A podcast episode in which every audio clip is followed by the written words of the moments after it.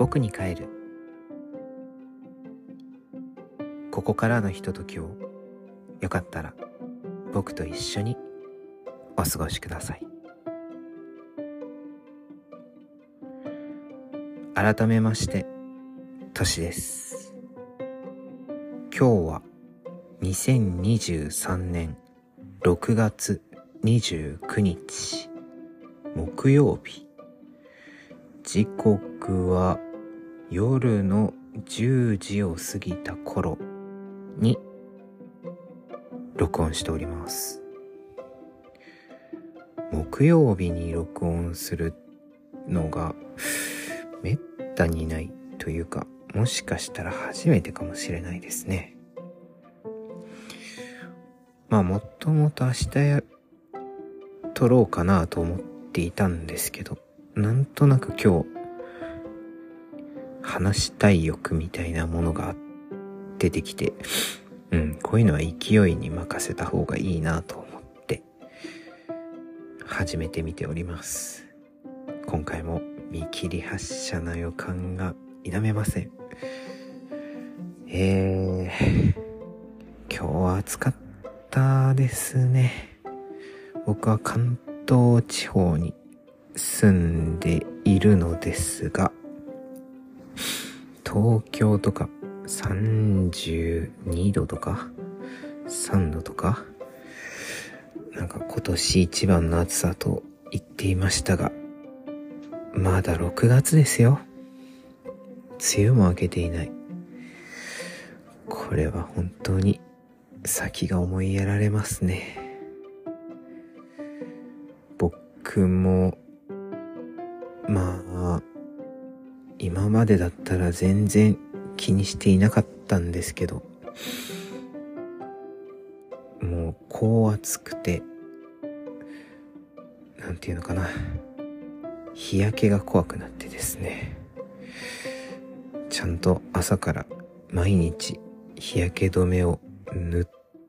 て出かけるようになりました。こんなことね今までしてなかったんですけどね。なんとなくちゃんとしようって思うようになったのはなんでなんでしょうね。恋人ができたからかな。恋人が結構ちゃんとそういうところをしっかりしている人で日焼け止めをよくこまめに塗り直してたりする方なのでなるほどなぁと思って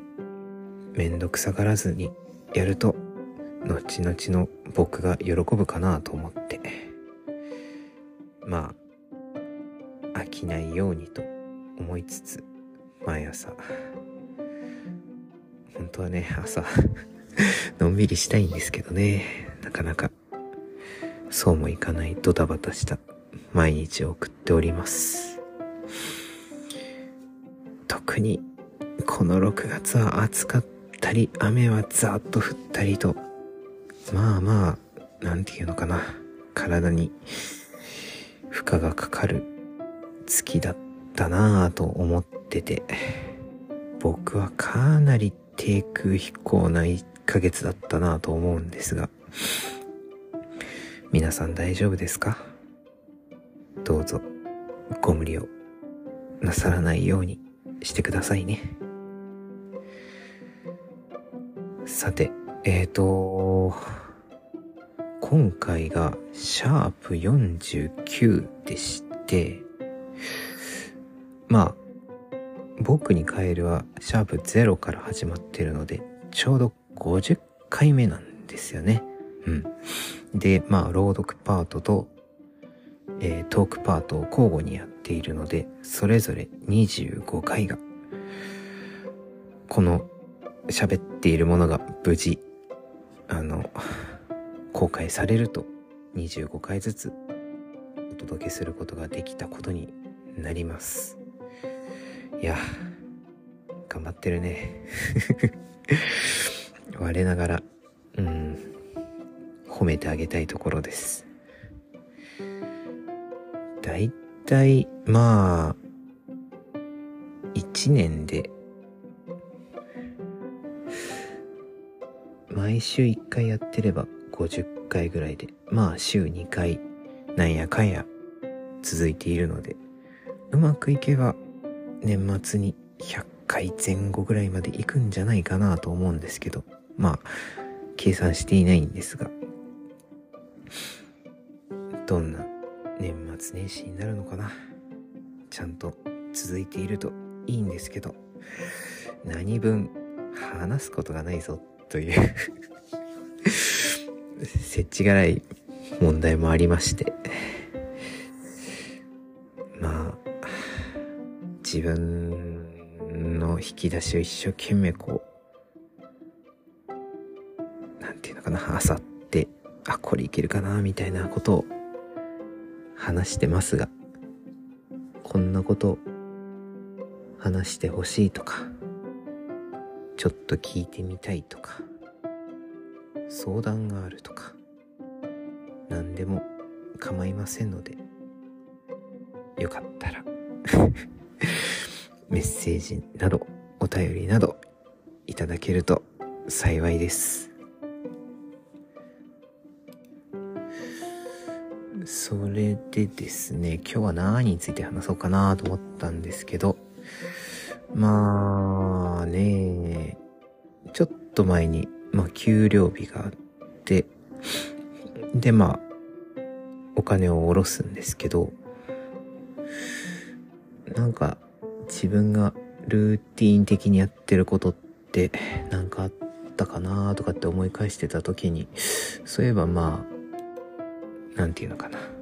下ろしたお金をどういう風に使うかっていう仕分けをいつもしているなぁと思ったので、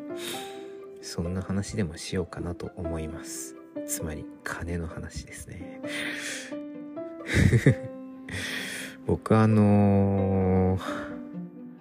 あ、お金大好きなんですけど、あの、生活力がね、ないんですよ。まあ、現にこう、実家にいるような人間なので、なかなかね、あの、一人暮らしをされている方のやりくりとかを聞いていると、ほんとすごいなと思うんですけど、なかなか実際にこうリアルで会う友人とかがどうしているのかってあんまり聞きにくいところでもあるので、YouTube とかね、ポッドキャストとかね、そういうところで話されているのを聞くことになると、とても有意義だなと思って結構興味深く聞いております。見ておりますかな。うん。でまあ昔ほんと昔になっちゃいましたけど一時一人暮らしをしていたことがあって6年ぐらいかな。でその頃まあうん、楽しい、わーいっていう感じでこう、あんまり深く考えず、まあ多少は考えてたんですけど、やりくりをしていたつもりだったんですけど、気がつくとね、徐々に徐々に貯金が減っていって、最終的に、あ、これはまずいっていう感じになって、慌ててこう、生活のうんリズムというかちょっと考え直さないとなぁと思っていろいろ調べた時期がありました。まあ主にネットだったり雑誌や本だったりっていうところからだったんですけれどもまあそれが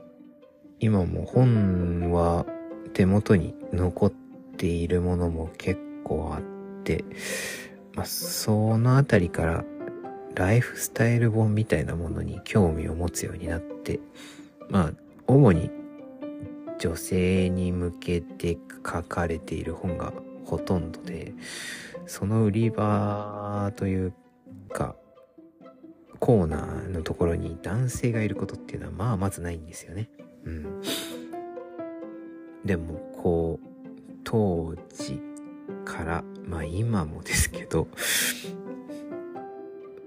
僕は割と好んでそのコーナーに行くようになっちゃっているので、なんていうかこう、うん、どこへ向かっているんだろうなと我ながら思ったりしたものです。そうですね、まあ、結構、やりくりとかそういう考え方っていうのはまあ、男性ももちろんあると思うんですけど、男性はもうちょっと、なんていうのかな、合理的と言っていいのかわかんないけど、使いたいならもっと稼ごうとか、まああと、割とざっくりとした仕分けの仕方が多いなっていうのと、何よりこう、自己啓発のような方向性で書かれているものが多くて、当時の僕は全然それが刺さらなかったんですね。こう、うん、得体の知れない人にそんなこと言われたって僕は信じませんよ、みたいな、こう、ちょっと、まあまあ、基本的に天の弱なので、うん、もうちょっとこう、うん、親身になってってことではないんですけど、同じような、うん、距離感で、親しみ持って取り組める、そういう本はないかなっていうのを探していくと、まあ、女性向けの本の方が、まあ、語り口だったり、まあ、目的が、うん、柔らかかったりとかなのかな何なのかわかんないけど、まあそういうのが当時の僕にとてもフィットしていたので、そういう本をね、よく買っていたんですよ。だからね、こう僕のその本棚の一角が、そういうライフスタイル本だったり、まあ、お金の本だったりで埋められてて。当時まあそれで多少生活力が戻戻ったっていうかまあお金の振り分け方とかがうまくいってたのか貯金ができるようになって一人暮らしの最後の1年ぐらいの時はまあまあ割と順調だったんですよね。まあただ、なかなかこう一人暮らしペースだと貯金のペースもそんなに上がらないし、当時、うん、勤めていたお客さんのとこに行ってたんですけど、お客さんが、まあ実家から通っても一人暮らしの家から通ってもそんなに変わらないっていうところになっちゃってたので、もうじゃあ一回実家に帰ろうっていうふうに思ったんですよね。まあそこで帰らなかったらどうなってたかなっていう世界線もちょっと今になってって思うと気になるところではあるんですけれども、まあそれはそれで大変だったんだろうな。うん。まあ、で、じゃあどんな本読んでたんですかっていう話なんですけど、うん、これを紹介していいものかよくわかんないですね。まあ、なんていうのかな。結構全部、どんくらいだ ?2011 年、12年とか、だから10年前ぐらいか、に買った本とかが多いので、まあもうちょっと後の本もありますけど、今も売ってるのかわかんないですけど、多分売ってるのはあるんじゃないかな。うん。紹介してみましょうか。えー、っと、まあ、最初は男性とか女性とか関係なく有名なあの、ファイナンシャルプランナーでしたっけ？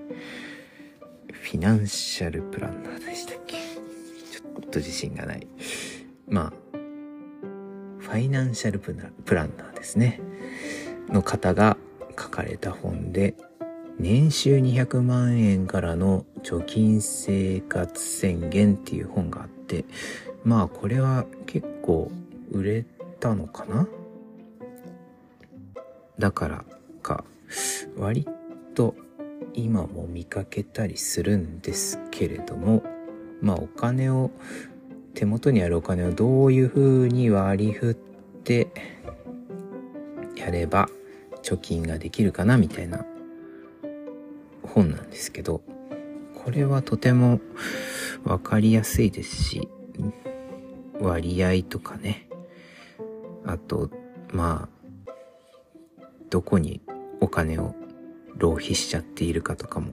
なんとなくわかるので、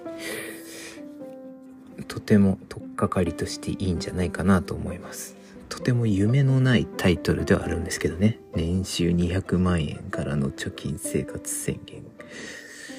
厳しい。うん。えーと、横山光明さんかな。とても有名な方ですけれども、いろんな本を出されてますね。行日が2009年4月とかで、2011年の11月の時点で第20版とかだから、まあ、本当に売れてるんだろうなそして最初はこんなに売れるとも思っていなかったんだろうな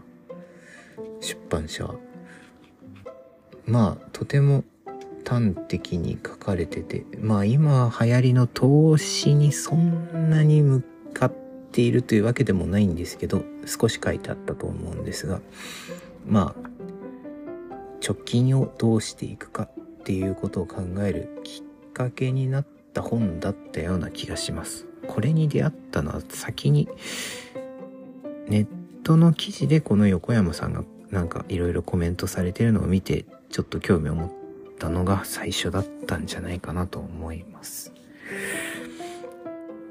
それで、まあ似たようなタイトルですけど、全然違う角度から、えー、アプローチしているのが、コミックエッセイなんですけど、えっ、ー、と、お一人様の豊かな年収200万円、200万生活。もう一回言おう。お一人様の豊かな年収200万生活。円って書いてないんだな。オズマリコさんのコミックエッセイですね。これが、まあ、あ、僕、オズマなんですよ、オズマー。オズマリコさんのファンなので、オズマなんですけど、あのあ、オズマーって誰も言ってないんですよ。僕しか言ってないんですけど、この方の絵ってすごい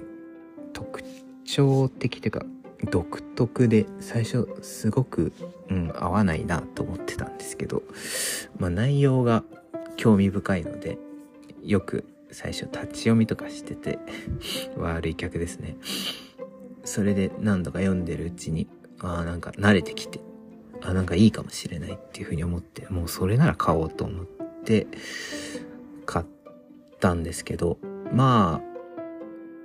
あ、果たしてこれで貯金ができるのかっていうとまた難しいですし、実際この生活は、うん、なかなか大変でもあったりするので、どこまで追随できるかっていうのは悩みどころではあるんですけど、でもすごくエッセンスとしてはすごくわかりやすくて、その、やっぱり、その、まあ年収200万っていうのが手取りだといくらなんだとかって考え出すとまたいろいろ切ない気持ちにはなるんだが、まあ、そういう現状を見越した上で、家賃にいくら使ってみるといいとか。まあ、あと、女性に対するアプローチなので、まあ、ファッションとか、メイクとかエンタメとか、そういう楽しむところにどうお金をかけるかとか、ほんと細かく、で、コミックエッセイなので、一つ一つがこう、わかりやすく、その文字だけじゃなくて絵でも表現されてるので、なんか楽しそうとか、ちょっとこれなら自分もできるんじゃないかな、みたいなのを感じられてね。あの、とっつきやすい。あと、まあ、僕は料理をしない人なんですけど、いくつかこの、あの、なんていうのかな。節約と言っていいのかわからないけれど、うまくこう、お金をかけすぎず、美味しい、えっ、ー、と、料理を紹介するっていうのもあって、で、まあ、全部イラストなんですよ。料理も。だからね、なんかこう、斬新だなと思って、写真がない。コミックエッセイ恐るべしって思ったんですけど、ああ、なんか久しぶりに読むと面白いな、やっぱり。また見たい。その200万円という中で旅行をしたりとか、いろんな楽しみ方も書かれていたりとかして、少ないお金の中でもやりくりで楽しみを見つけられるっていう提案ですね。なんか、去年ぐらいに一回その200万生活、年収200万生活みたいなのが雑誌で取り上げたのをツイッターかなんかで上げられちゃって、なんか、まあ、炎上したみたいなのがあったんですけど、まあもちろん僕はそれを買ってるわけですが、そういうことじゃねえんだよとか思いながら、まあ、うん。まあ、その方向性がやっぱり、うん、ここで精査をしちゃいけないけれど、まあ、傾向として男性はやっぱり、うん、少ない中でやりくりするというよりはもっと稼ごうっていう方向に行くっていう人が多い気がする。で、まあ、女性は、うん、でもなんかこれは良くない気がするな。うん。その今、うん、与えられている給与の中でどう楽しく過ごすかっていうことを考えるみたいな、まあ、傾向があるような気がする僕の、うん、主観でしかないです。ただまあ僕も後者の方なので、とても、あの、参考になったなと思います。の割には随分浪費してるような気がするんですけどね。うん。で、まあ、あの、他にも、まあ、お金の本でだと、まあ、おもし、単純に面白いという点で、えー、っと、貯められない人の家計管理っていう、これもイラストが多いやつなんですけど、イラストと、まあ、言葉。これはコミックではないんですけどね、なんかちょっとイラストの多い感じで読みやすいやつなんですけど、うん、まあまあ、その、主人公と思われる女性がまあまあ、あの、お金の使い方に対して、まあ、いい加減と言っていいのかわかんないけど、勢いで生きている感じがして、とても味わい深いですよね。味わい深いんですよ。これは、あの、読み物としても楽しいんですけど、結構、なんていうのかな。大事なことが後ろの方にも書いてあるんですよね。相続とか、保険とかなんか結構ヘビーな内容もあったりとかするんですけど、そういう内容になると急になんかイラストが減ってくるのが寂しいところではあるんですけど。うん。あ、でも、とても、これも面白い本で。こうやって見出すとね、また読みたくなるんですよね。不思議と。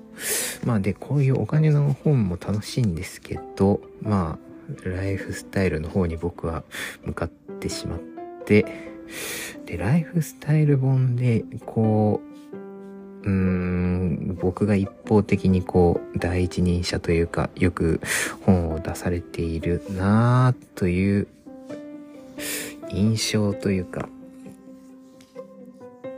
印象っていうか、まあ僕が勝手に、あ、この人の書き方が、うん、面白いっていうか好きというかっていうのが、えー、っとね、柳沢好美さんっていう方がいて、最初に出会ったのが、今より少しだけきちんと大人の一人暮らしっていう本で、これは実際に一人暮らしをしていた時に確か買った本なんですけど、あ、違う。違いますね これは確実に実家に戻ってからだな。2015年の本だからな。うん。すごくこう、一人暮らしを、まあいい、なんとなくで過ごすのもいいんだけど、こういうところに手間暇かけてみたり、お金をかけてみたり、でも、ここは別にお金をかけなくてもいいよねってところは絞る。また、まあ、あと、まあ、お金だけじゃなくて、生活の楽しみみたいなものを、こういうものがありますよねっていう提案をされてるんですけど、なんていうのかな。このみちゃん、あ、このみちゃん 呼びなんですけど このみちゃんの文体がね、味わい深いんですよね。なんていうのかな。なんと言うといいのかな。はじめにっていうところを読んでもいいのかな。まずいかな。まあ、一節なら許してくれるかもしれない。ダメだったらごめんなさい。消します。一人暮らしは何時に寝ても怒られないし、何を食べたってっていい。けれども、自由を得る代わりに、掃除や洗濯をしたり、ガス代を払ったりと、自分の面倒も見ています。苦しい時には誰かに頼りたいけれど、いつしか自分で消化するようになりました。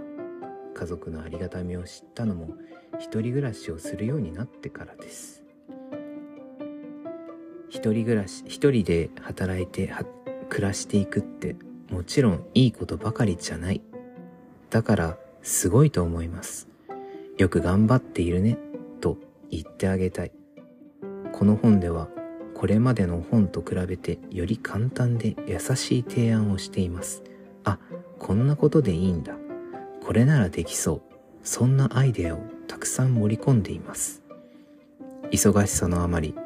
暮らしが後回しになっている方がもう一度毎日を楽しむスイッチになるといいなと密かに願っています新たな暮らし方を始めましょうこういう語り口なんですねこれはねあのハマる人はハマるんですけど、はあっていう人には 全然受け入れられない本な気がするんですよね。その、なんていうのかな。具合が、あの、面白い Amazon のレビューとか見るとね、もう、真っ二つなんですよね、評価が。もう、それが、まあ、賛否があった方がある程度読まれているっていう指標になると思うので、この本はたまにまだ見かけるから、うーん、それなりの代表作なのかもしれないですね。まあ、このみちゃんは他にもこれからは頑張りすぎない40歳からの暮らしがえとか、まあまあこう、うん。こう、僕をね、こう、見ているかのように大丈夫かみたいな感じの 本をね、出されてたりして、まあまんまと買うわけですけど、女性のライフスタイル本は、なんていうのかな。まあもちろん参考にならない、あの、女性服とかわから、あの、着るわけではないので、その辺はまあともかくとして、でもなんか考え方とか、ちょっとした、なんていうのかな。生活の楽しみみたいなものを、この方はすごく見つけるのが上上手というか、うん、うまく表現されているなというのがあって、それは、うん、今これを、まあ話していて、久しぶりに思い出したんですけど、特に最近ちょっと今、うん、なんか仕事行って帰ってきて寝るみたいな生活をしているので、日々の彩りが足りないなぁと、ちょっと反省しましたね。今、パラパラと見てても、ああ、こういうことだよな、生活ってって思う瞬間があったので、うん。やっぱり何かそういう、他の人の生活の一端でもいいんですけど、何がしか自分の普段と違うものに触れてみて、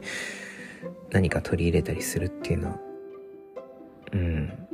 日々のエッセンスとして良いのかもなぁと改めて思いました。あとは、まあ、基本的にそのあたりで、あと、まあ、僕が、なんていうのかな、信頼を寄せている料理研究家なのか？何なんだ？この方は。えー、っと、肩書き、肩書きが書いてない。肩書きが書いてないってことはもう、この人がそのブランドなんでしょうね。えー、はみちゃんこと栗原はるみさんですね。もう、もう勝手に頭の中ではみちゃんって呼んでるんですけど、まあ、そうですね。はみちゃん、はみちゃんっていう本を出してたんですよ。栗原はるみかっこはみちゃんっていう。料理本とエッセイと、まあ、いろいろ。まあ、その栗原はるみさんの、栗原、栗原はるみさんたるゆえんのがわかる本、ムックかながあって、それを見て、ああ、素敵って思った年がいたんですよ。それをね、まあ、読んで、ああ、どこにしまったかな多分奥の方にあるはず。あ、違う、あそこにあるのかな後で見よう。楽しいこといっぱい65っていうエッセイも出されてて、まあそれもね、パラパラ読んで楽しいんですけど、旦那さん愛の強い方で、もうすごく、エッセイとか、いろんな節々にも書かれてて、だから本当旦那さんが亡くなられた時はもう僕も悲しくなってしまってね、もう、はみちゃんが心配って思ってたんですけど、うん、今も元気にインスタグラムとか、まあまた雑誌、ムックか、とかも出されてて、もう僕よりよっぽど精力的に活動されてて、かっこいいなーって思いますね。うん。こんなに好きなのに料理は全くしないんですよね、僕、本当に 全然こう、ハミちゃんの思いを汲み取れてないダメな子ですね。まあ、そのあたりかな。うん。まあ、他にもあるにはあるんですけど、まあ、こんなところにしとかないと、いよいよこう、年はどこへ向かっているんだっていうか、まあ、向かった結果が今なんですけども、まあ、とにかくちょっと、普通、普通がわからないけど、一般的な男性が好んで買うところではないコーナーの本に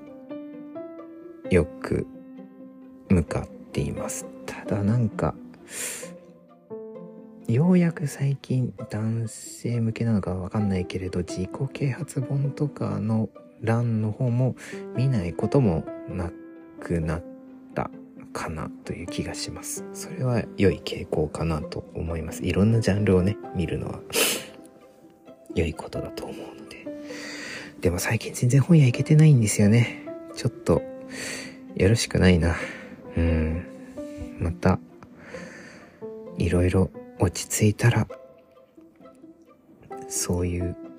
うん本屋巡りとかしたいんですけど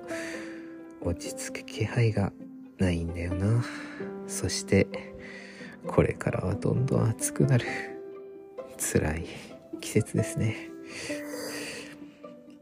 まあでも今夜はね涼しいですから中は。基本的に。うん。なんとか暇を見つけてまたいろんな本屋さんに行きたいなと思います。本も読んでほしいですね。全然読めてない鬼滅。ああそろそろ怒られそうだ。こういうオチか。しょうがないですね。まあようやくシャープ49まで来ました。これもまあ自分の頑張りっていうのはあるにしてもやっぱり聞いてくださる方があってのポッドキャストで。うん。悲しいかな。僕も再生回数が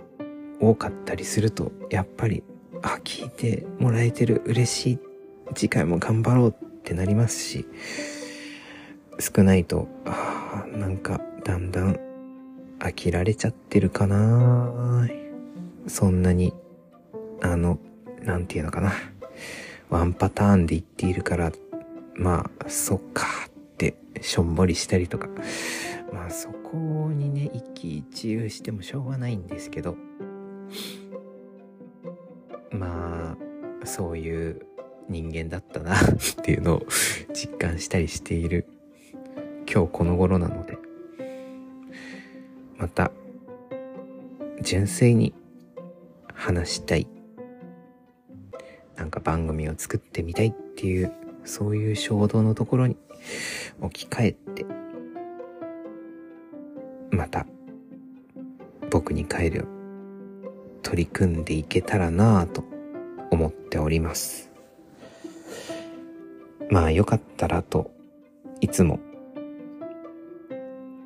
言っていますが本当に気が向いた時に聞いてくださると嬉しいです。うん。あでもなんかすごく今日はかなりグダグダだったんですけど話してみて楽しかったですね。これはいいことだ。また僕が読んでいる本とかそういうものを紹介できる日が来た際はやりたいと思います。鬼滅の刃はいつになったら読み終われるのかな。頑張れ。はい。じゃあ今日はこんなところかな。うん。僕に帰る。ここまでトシがお送りしました。さようなら。